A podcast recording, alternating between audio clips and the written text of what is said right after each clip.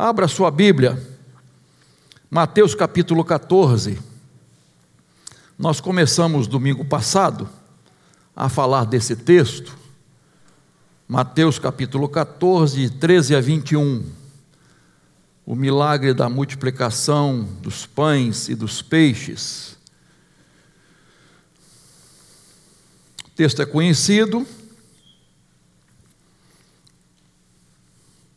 foi lido de novo, inclusive, quarta-feira.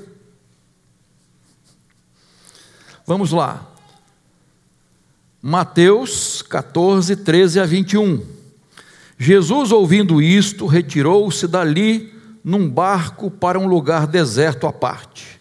Ao saberem disso, as multidões vieram da cidade seguindo-o por terra. Ao desembarcar, Jesus viu uma grande multidão, compadeceu-se dela e curou os seus enfermos. Ao cair da tarde, os discípulos se, aproxima, eh, se aproximaram de Jesus e disseram: Este lugar é deserto e já é tarde mande as multidões embora, para que, indo pelas aldeias, comprem para si o que comer. Jesus, porém, lhes disse: Não precisam ir embora, deem vocês mesmos de comer a eles. Mas eles responderam: Não temos aqui senão cinco pães e dois peixes.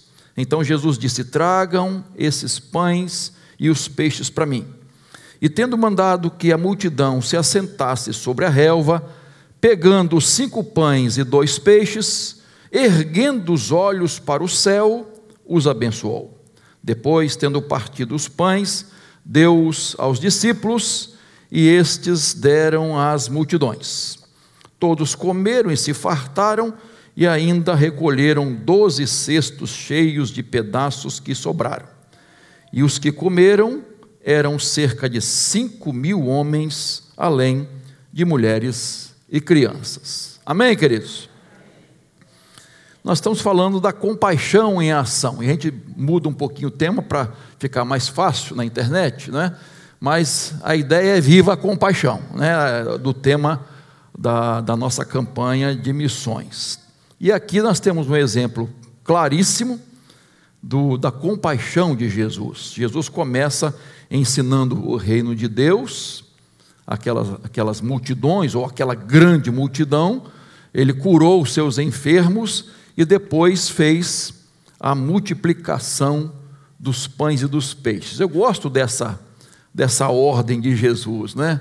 Então, ensina sobre o reino, ele cura os enfermos e alimenta com o pão material, lógico, símbolo do pão espiritual. Então, é, vimos domingo passado o primeiro ponto desse sermão, dessa meditação, que praticamos a compaixão quando enfrentamos as dificuldades. Então nós vimos que dificuldades os discípulos enfrentaram. Primeiro a tristeza, né, abordando sobre a morte de João Batista, aquela triste é, notícia, aquela, aquele, esse triste episódio, essa dramática morte de um profeta de Deus, não é? O cansaço, eles não tinham tempo nem para comer. Então Jesus se retira, né? A importância de descansar um pouco, mas as multidões estavam seguindo pela beirada da, do, do, do, rio, né? Da margem do rio, do, do mar.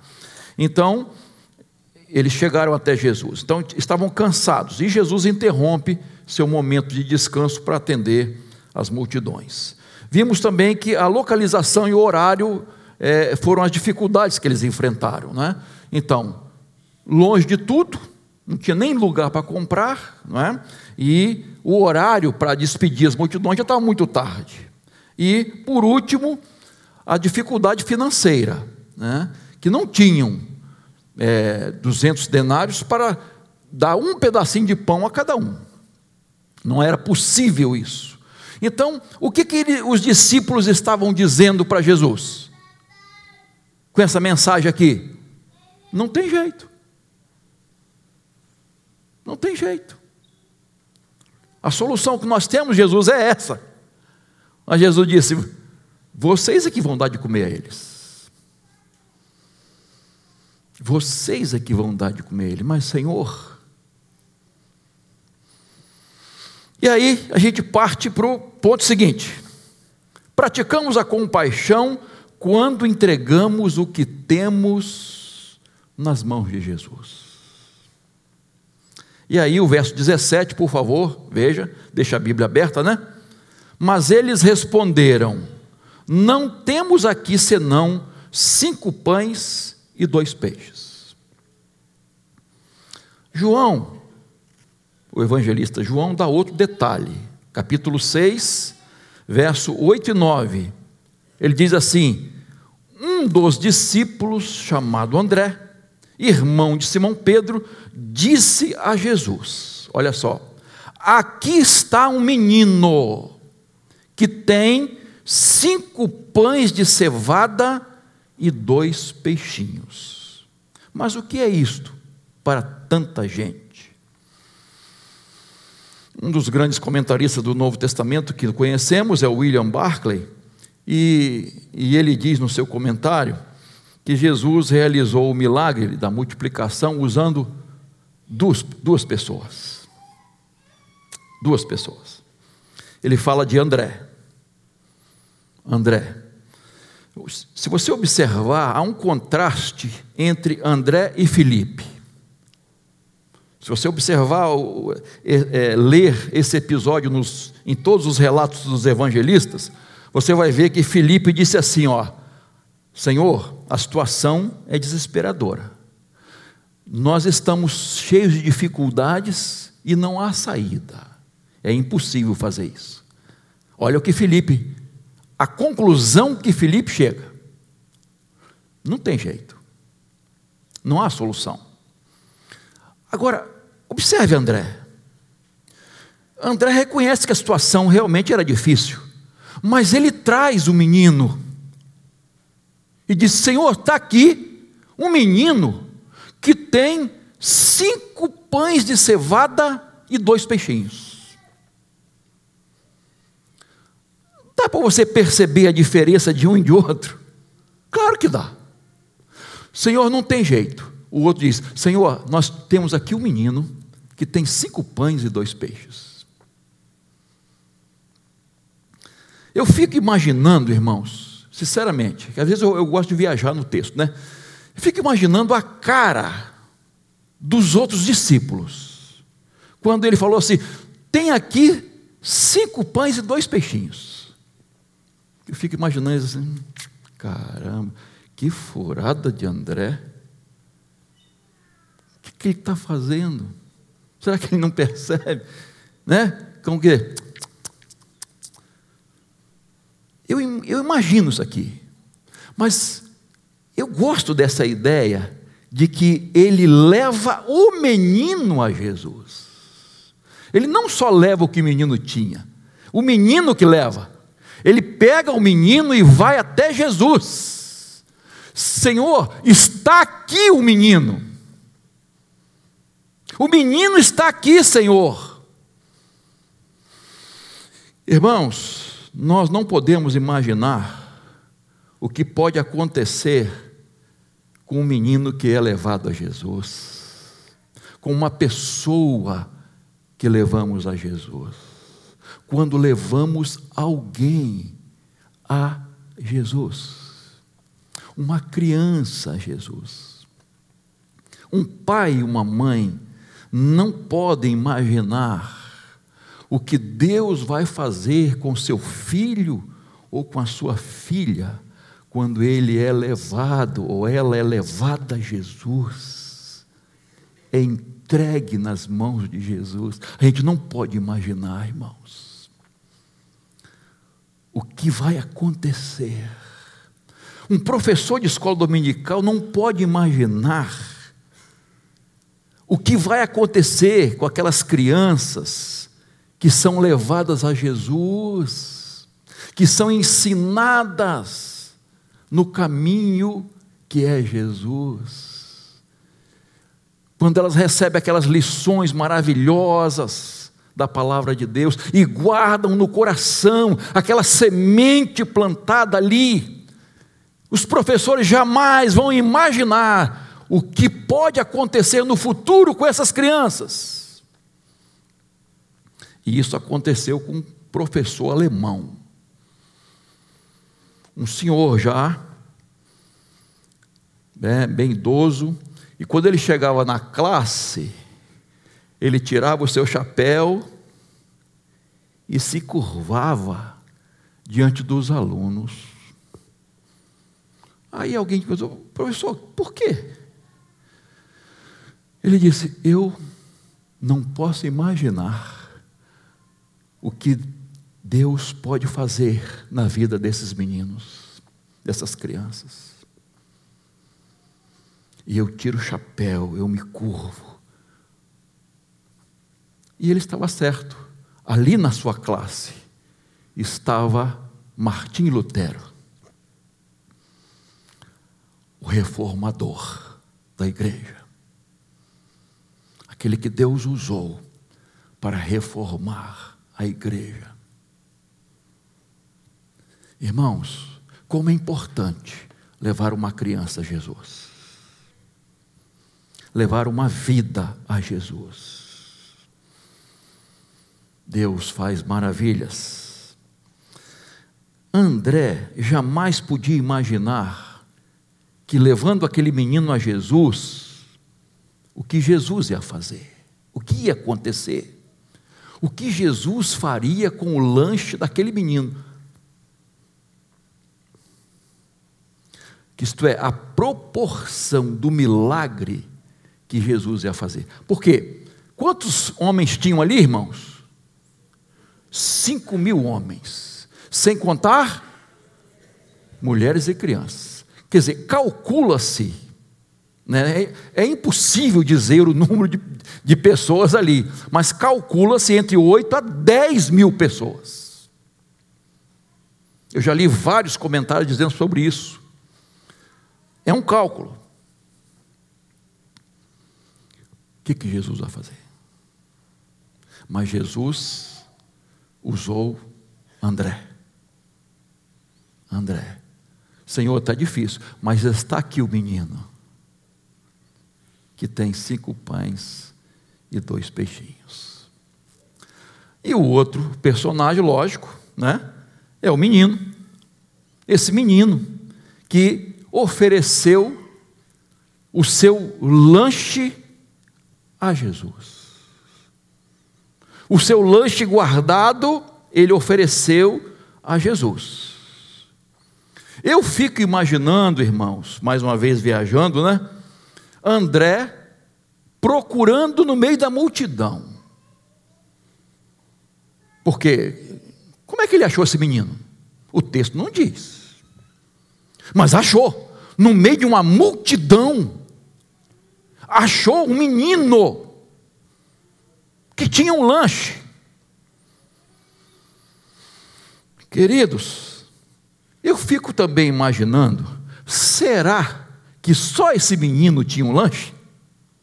No meio de tanta gente, será que só ele guardou o seu lanche? Não sei. O texto não diz. Mas eu fico questionando se só ele tinha esse lanche. E fico pensando assim: ele poderia pensar, o menino, é, eu não vou estar tá perguntando aqui, André está perguntando, eu vou ficar é quietinho. Eu vou ficar quietinho, que é meu lanche, eu guardei. Todo mundo já comeu, o deu, o seu, né? Eu, eu guardei o meu aqui, estou economizando, né? E estou comendo aos poucos. Vou dar agora? É ruim? Nem vou me apresentar, ninguém vai descobrir que eu tenho meu lanche aqui. Queridos, ele não escondeu, não. Ele deu. Foi dar para Jesus. Ele foi dar para Jesus. E Jesus faz algo extraordinário. Algo extraordinário. Irmãos, pais, e quem não é pai e mãe? Você já viu como as crianças nos ensinam? Que lições maravilhosas as crianças nos ensinam, elas são arteiras, normal, né? Coisa de criança e tudo bem, né? Mas vocês já repararam como elas nos ensinam lições preciosas e muitas vezes de fé. As crianças têm muito a nos ensinar. Outro detalhe, irmãos. Está ali o menino, ele se prontificou, mas ele não pensou assim, sabe de uma coisa, gente? Eu vou dar, eu tenho cinco pães, vou dar três ou dois, e vou dar um peixinho. Não. Para para pensar, irmãos. Eu vou entregar o que eu tenho nas mãos de Jesus. Eu vou dar o que eu tenho nas mãos de Jesus. E a Bíblia diz, irmãos, que mais bem-aventurado é dar do que? Ah, irmãos, que coisa maravilhosa. Eu fico imaginando a alegria daquele menino quando Jesus faz a multiplicação dos pães. Jesus fez o milagre com o que eu dei nas mãos dele. Olha só. Jesus alimentou essa multidão toda com aquilo que eu entreguei nas mãos dele.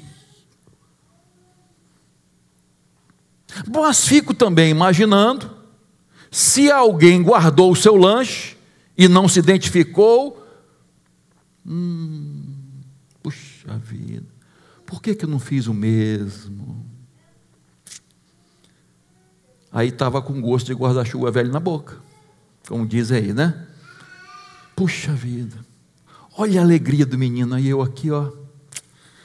Ai, como poderia ter feito isso? Como poderia ter recebido essa bênção? Essa alegria maravilhosa. Irmãos, é, ele entregou e recebeu muito mais, porque todos comeram e se fartaram. Talvez aquele lanche daquele menino, porque uh, os pães né, eram pequenininhos e, e, e, era peixinho mesmo. E João, João destaca isso. Não era um robalão, era peixinho, aquele peixinho sequinho, sabe? Você compra às vezes, não sei se você compra, né? O pessoal do, do norte aí, do, que faz a carajé, bota aquele camarão seco, não tem? Na Casa Pedro, não falei propaganda na Casa Pedro, não. Tem aquele camarãozinho seco, né? Era um peixinho seco que podia ser levado, sabe, tranquilo. Olha só, irmãos. Ele comeu muito mais e teve a satisfação de ver aquela multidão toda alimentada. Que princípio, ou quais os princípios que nós aprendemos aqui? Um, eu já falei, mais bem-aventurado é dar do que receber. O outro princípio, irmãos, é que quando entregamos o que temos nas mãos de Jesus, Ele multiplica. Ah, irmãos, multiplica. E eu sei que muitos aqui têm essa experiência. Outro princípio que eu aprendo aqui, irmãos, é o princípio das primícias nós entregamos os primeiros e os melhores para Deus. O melhor que temos para Deus, primícias. Sabe qual outro princípio que eu aprendo aqui? Pouco com Deus é, e muito sem Deus é nada. aprendemos isso aqui, irmãos. Queridos, aquele menino, repito, não poderia imaginar o que Jesus podia fazer. Aquela, aquele milagre da multiplicação e abençoar tanta gente com a sua oferta, com aquilo que ele deu nas mãos de Jesus. Alguém pode estar pensando assim, aí pastor vai dizer que eu tenho que dar meu ouro, minha prata, meu terreno, meu carro. Não, nunca disse, nunca vou dizer aqui isso aqui, irmãos. Jamais, jamais. Mas se você começar a examinar a Bíblia, irmãos, você vai ver que as bênçãos espirituais são muito, mas muito, muito maiores do que as materiais. Incomparáveis. Por exemplo, Provérbios 11, 25 diz assim: olha, pe... Provérbios 11, 25: a pessoa generosa prosperará, e quem dá de beber terá a sua sede saciada. Não foi isso que aconteceu com o menino, irmãos? Provérbios 3, 9 e 10, que você conhece, diz assim: honre o Senhor com seus bens e com as primícias de toda a sua renda, e os seus celeiros ficarão completamente cheios, e os seus lagares transbordarão de vinho. Provérbios 22, 9: O generoso será abençoado, porque reparte o seu pão com os pobres. Lucas 6,38: Deem e lhes será dado boa medida, prensada, sacudida e transbordante será dada a vocês, porque com a medida com que tiverem medido, vocês serão medidos também. E 2 Coríntios 9, 6: Isto eu afirmo Aquele que semeia pouco também colherá pouco, e o que semeia com fartura também colherá com fartura. Em lugar nenhum na Bíblia ensina que quanto maior sua oferta, maior bênção você tem. Você pode procurar na Bíblia. Não existe esse texto Jesus não está interessado no seu dinheiro. Jesus está preocupado com o seu coração. Onde está seu coração? Onde você está fundamentando sua vida, sua fé, sua existência? Jesus está falando de fidelidade, e fidelidade pode ser com muito ou pode ser com pouco. Isso é que a Bíblia ensina: fidelidade. Lá atrás, Deuteronômio, Levítico, nós dizendo, vai ensinar sobre ofertas. Tá? E cada um de acordo com as suas posses. É isso que a Bíblia ensina. Por exemplo, a viúva pobre, quantas moedinhas que não valiam nada ela deu? Duas. E o que, que Jesus disse? Ela deu mais do que todos aqui. Duas moedinhas. Quando José e Maria foram apresentar Jesus no templo, era comum levar um cordeiro de um ano e tal, perfeito, beleza, beleza. Mas as pessoas mais pobres levavam o quê? rolinhas e pombinhos. E foi o que José e Maria levaram. Duas rolinhas ou dois pombinhos. Está lá em Lucas.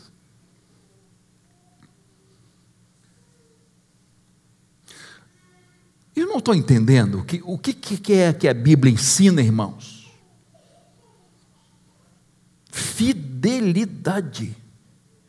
Porque Jesus sabe que quando uma pessoa não consegue se desprender das coisas materiais e entregar aquilo que é material, dificilmente ela entregará a sua vida, as coisas espirituais. Isso é uma realidade, irmãos. Nossos bens representam o que, irmãos? Nosso trabalho, nosso suor, nosso esforço. Isto é, representa a nossa vida. Então, quando a pessoa não consegue naquilo que é material, dificilmente consegue no que é espiritual. Ela dificilmente se entregará totalmente a Deus. Eu já contei aqui a história de um homem que veio à frente na hora do apelo. Ele veio numa cadeira de rodas e ele tinha perdido as duas pernas. As duas pernas. Aí ele perguntou ao pastor: Pastor, Deus recebe um homem pela metade? E o pastor sabiamente disse: Deus recebe o homem pela metade, se ele se entregar totalmente, por inteiro. Irmãos, sabe por quê? Muitos cristãos não conseguem vida abundante? Não se entregam totalmente. Não aprenderam a depender de Deus. Ah, irmãos, eu gosto aqui quando João dá detalhes, ele fala não só de dois pães, ele fala de dois pães de cevada e fala peixinhos. Os outros falam peixes. Ele fala peixinhos. Então, eram dois pães de cevada, um pão simples, comum aos pobres, e dois peixinhos pequenininhos. Foi o que ele entregou, irmãos. Digno de ser imitado. Precisamos aprender com esse menino. Mas por último, e em terceiro lugar, praticamos a compaixão quando cremos nas impossibilidades. Enfrentamos nossas dificuldades. Entregamos nossas possibilidades, o que temos, e cremos nas impossibilidades de Deus, no agir poderoso de Deus. E aí, volte ao texto, por favor. Verso 18. Então Jesus disse: Tragam esses pães e peixes para mim. E tendo mandado que a multidão se assentasse sobre a relva, pegando os cinco pães e dois peixes, erguendo os olhos para o céu, os abençoou. Depois, tendo partido os pães, deu aos discípulos, e estes deram às multidões. Todos comeram e se fartaram, e ainda recolheram doze cestos cheios de pedaços que sobraram. E os que comeram eram cerca de cinco mil homens, além de mulheres e crianças. Então, Jesus pega os peixinhos, os pães e os peixinhos, abençoa-os. Irmãos, como nós precisamos é, ter aquilo que Jesus abençoa, dar graças. E aí, Jesus foi distribuindo aos discípulos, partindo os discípulos, e aí eles foram distribuindo a multidão a gente fica imaginando como é que foi essa multiplicação, né? Como é que foi isso? Eu fico imaginando, irmãos, porque partir cinco pãezinhos e dois peixinhos, hum, não tinha muita coisa no fundo do, do, do cesto. Mas eu fico imaginando Jesus partindo, e partindo, e partindo, e partindo, e partindo, e partindo, e partindo, e partindo. Né? E os discípulos entregando, entregando, e o cesto não, não esvaziava. Quanto mais tirava, o cesto estava cheio. Tanto que sobraram o quê? Doze cestos cheios. O cesto não esvaziava, irmãos. Era uma fonte inesgotável. Atirando, e quanto mais tira, mais, mais tem, mais tem, mais tem, mais tem. Quando Jesus bota a mão, irmãos, quando a gente coloca o que tem, o que tem nas mãos de Jesus, e quando Jesus abençoa a multiplicação. Deus abençoa, queridos. Nós experimentamos milagres, o sobrenatural de Deus. Felizes aqueles que experimentam o sobrenatural de Deus. Mas essas coisas só são possíveis através da fé, irmãos. Jesus opera através da fé. Podemos crer nas impossibilidades para o homem e nas possibilidades de Deus. Queridos, nós servimos a um Deus todo-poderoso, um Deus que para Ele não há impossíveis. A fé é a certeza das coisas que se esperam e a convicção de fatos que não se veem. Tiago 5, 17 e 18 diz assim: você conhece esse texto? Elias era um homem, homem semelhante a nós, sujeitos aos mesmos sentimentos, ou algumas traduções, mesmas paixões, e orou com fervor, para que não chovesse sobre a terra, e por três anos e seis meses não choveu. Depois orou de novo, e então o céu deu chuva, e a terra produziu os seus frutos. Deus responde à oração feita pela fé, responde com algo extraordinário. Deus responde. E se você olhar, é, nesse contexto está 1 Reis 17. O que aconteceu aqui de extraordinário? Três anos e seis meses não choveu. Então a terra não estava produzindo mais. As pessoas estavam famintas. Não tinha mais pão, não tinha mais alimento. Queridos, Elias primeiro foi sustentado por um animal, por uma ave. Qual foi? Um corvo. Que é isso, gente? um profeta sendo alimentado por um corvo? A gente fica assim, né? Que isso, Deus. Olha só como é que Deus faz as coisas, né? Aí, Deus manda ele lá para Serepta. Caramba, Sarepta? Fazer o que lá? Tem uma viúva lá. Ela vai te sustentar. Uma viúva pobre. Que contrassenso. Caramba. Aí Elias encontra com a mulher e diz: Olha, estou com fome. minhas palavras, né? Aí ela, estou catando uns gravetos aqui para fazer o último bolo, isto é, o último pão, a última comida. Eu e meu filho nós vamos comer e depois vamos morrer. Vamos morrer. Aí eu fico assim, de boca aberta, estupefato com o que Elias diz, lá no capítulo 1 Reis 17, 13. Olha só, não tenha medo, faça o que você disse, mas, olha só, mas, primeiro, faça um pãozinho para mim. Eu, eu, irmãos, jamais falaria isso. Só se Deus mandasse mesmo. Hein? Pastor Geraldo, ó, você vai fazer aí um pãozinho para você e seu filho. Ó, mas primeiro você vai fazer um para mim. Caraca, que egoísmo é esse?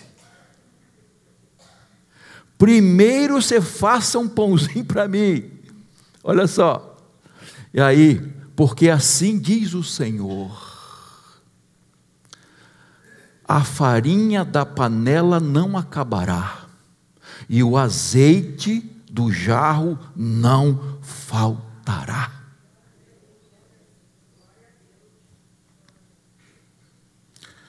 Às vezes a gente fica. E a, e a viúva obedeceu. Era um profeta de Deus, falava em nome de Deus.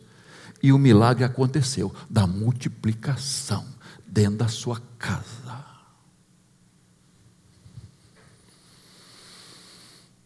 Você sabe o que Deus estava ensinando aqui? Eu creio que para a viúva e para Elias também, porque Deus estava trabalhando na vida de Elias. Claro que estava, Ele não deixa de trabalhar na nossa vida, não. Deus estava mostrando aquela viúva, a Elias e a mim, que nós precisamos depender dEle. Que a nossa vida, nosso sustento, depende do Senhor. Aquilo que Jesus disse lá no Sermão da Montanha. Vocês estão ansiosos, preocupados com comer, com beber, com vestir. Para com isso. Minhas palavras agora. Para com isso. Você, essa ansiedade não pertence a vocês. Porque eu vou supri-los. Eu alimento as aves. Eu que visto os lírios. Não vou cuidar de vocês? Irmãos, que lição de depender de Deus pela fé. Eles aprenderam, e nós também, que quando a provisão da terra acaba, a provisão do céu continua abundante. Glória a Deus. Eles aprenderam e nós também precisamos aprender a confiar no provedor, mais do que na provisão. Ah, irmãos, o provedor é muito melhor. Nós precisamos aprender o que significa primícias e confiar em Deus. Confiar no Senhor. E qual foi a lição que Jesus ensinou que a gente tem tanta dificuldade de aprender em Mateus 6:33? mas busque em primeiro lugar o reino de Deus e a sua justiça, e todas estas coisas lhe serão acrescentadas. Eu gosto demais dessa palavra. Acrescentadas. Sabe por que acrescentadas? Porque eu não preciso me preocupar. Não é que eu vou cruzar os braços, não vou fazer nada, vou, depend... vou comer na casa do irmão, hoje na casa de Heraldo e Cristina, amanhã na casa do pastor Geraldo, depois. Não, não é isso não. Ele está falando que ele vai suprir. Ele vai suprir. Isso é promessa, irmãos. Isso é a promessa de Deus. Ele vai suprir sua família, meu irmão. Ele não vai deixar faltar, não. Não precisa ficar ansioso e ansiosa, não. Deus vai suprir, o seu futuro nas, está nas mãos de Deus. O dia de amanhã pertence a Deus. Então confie, entregue-se nas mãos do Senhor, busque o reino de Deus em primeiro lugar. Isso é princípio espiritual. Ninguém está inventando isso aqui, não, irmãos. Isso é princípio que precisa ser aprendido pela fé, vivenciado pela fé, experimentado pela fé. E esse menino nos dá essa lição. John MacArthur, é outro grande comentarista bíblico, ele diz assim: Deus toma as dádivas sacrificiais e insignificantes de pessoas que contribuem fielmente e as multiplica de modo a realizar coisas monumentais. É assim, irmãos. Como é que a obra de missões é sustentada, irmãos? Não é com dinheiro, nós já aprendemos isso, né? É com ofertas ofertas que são entregues pela fé. Não é o que sobra, não, irmãos. O que é entregue pela fé.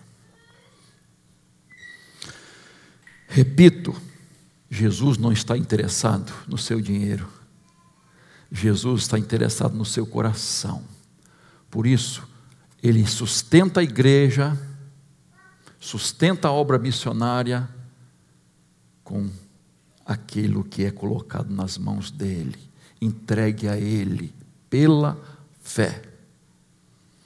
Aqueles que creem que o sustento vem do Senhor. aquelas pessoas simples. Você está pensando que a igreja, a obra missionária, é sustentada por homens ricos? Há homens ricos. Você conhece a história do dono da essa caixa de, caixa de, de, de forte leve? Tem na sua casa caixa d'água forte leve? Eu tenho na minha. Eu acho que eu acho 90 não sei quantos por cento é forte leve. Este homem fez um propósito diante de Deus de sustentar a obra missionária, irmãos. Ele não era grande como é, não. E agora tem forte leve, tem conexões, tem um monte de coisa, né? Está tá expandindo. Este homem começou a sustentar a obra missionária, irmãos, pessoalmente. Ele visitava os campos missionários. E fez através de juntas, inclusive da Convenção Batista, enfim, mas ele gostava mesmo de fazer diretamente, porque os trâmites são muito complicados às vezes, irmãos, e ele queria ver a coisa funcionando logo. E este homem começou, investiu, investiu, investiu em missões. Esse homem começou a crescer, irmãos. Olha o que, que ele é hoje. E como ele, há muitos outros. O pessoal conhece Colgate, conhece um monte de gente aí. Não é? Irmãos, ah, eu quero ser ricaço. Não, não é isso, não, irmãos. Não é isso, é fazer de coração porque nem todo mundo pode ser rico, irmãos. Sabia disso? Claro que sabe. Deus sabe o que faz conosco, irmãos. Deus sabe o que nos dá e o que não nos dá. Porque Ele vê o amanhã, Ele vê o futuro, Ele vê a eternidade. Tem gente que só busca Deus porque está na luta está no perrengue, está na dificuldade. Agora, eu conheço muita gente que, quando as coisas melhoraram, se afastaram de Deus, esqueceram de Deus. Não preciso de Deus mais, eu tenho dinheiro, tenho bens, faço tudo que eu quero. Lá no fundo, elas estão dizendo isso: não preciso mais. Orar para quê? Já tenho. Quer dizer, que ingratidão. Começa com ingratidão, né, irmãos? Um coração ingrato é, é difícil. Irmãos, nós precisamos depender totalmente de Deus. Ó, oh, essa, essa foi uma, uma, uma, lição que o povo de Israel custou a, a aprender, e eu acho que não aprendeu depender de Deus, o maná caía. Todos os dias. Aquela porção necessária, você ia recolher. Se colhesse mais, estragava. A não ser quando colhiam porção dobrada? Sexta-feira. Vocês vão descansar no sábado. Vocês vão descansar, é o Shabat. É o dia do descanso. Vocês vão descansar. Vocês não tem que estar lutando, trabalhando. Não, descansar. Aprenda a descansar em Deus. A confiar no Senhor.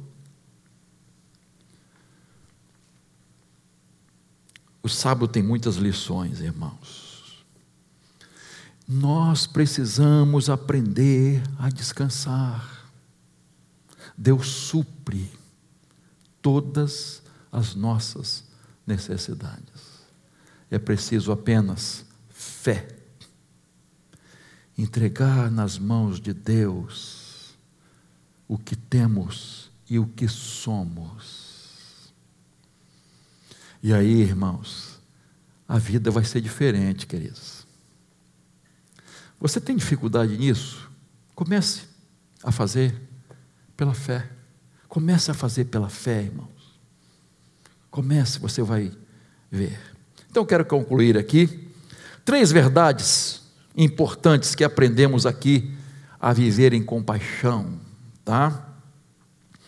Ah, enfrentando as dificuldades, todos nós as temos, entregando nas mãos de Jesus as nossas possibilidades, o que temos, e crendo nos impossíveis, nos impossíveis de Deus, que tudo para Ele é possível. E a, o milagre acontece, a multiplicação acontece, o sustento acontece. Quando os nossos recursos terminam, começam os de Deus, irmãos. Quando as nossas possibilidades terminam, começam as de Deus. E não há limites para Deus. E pela fé, nós vamos experimentar o que Ele tem para nós. E nós vamos ser bênção na vida dos outros, com pão material, mas muito mais com o pão do céu. O pão que é Jesus, o pão da vida.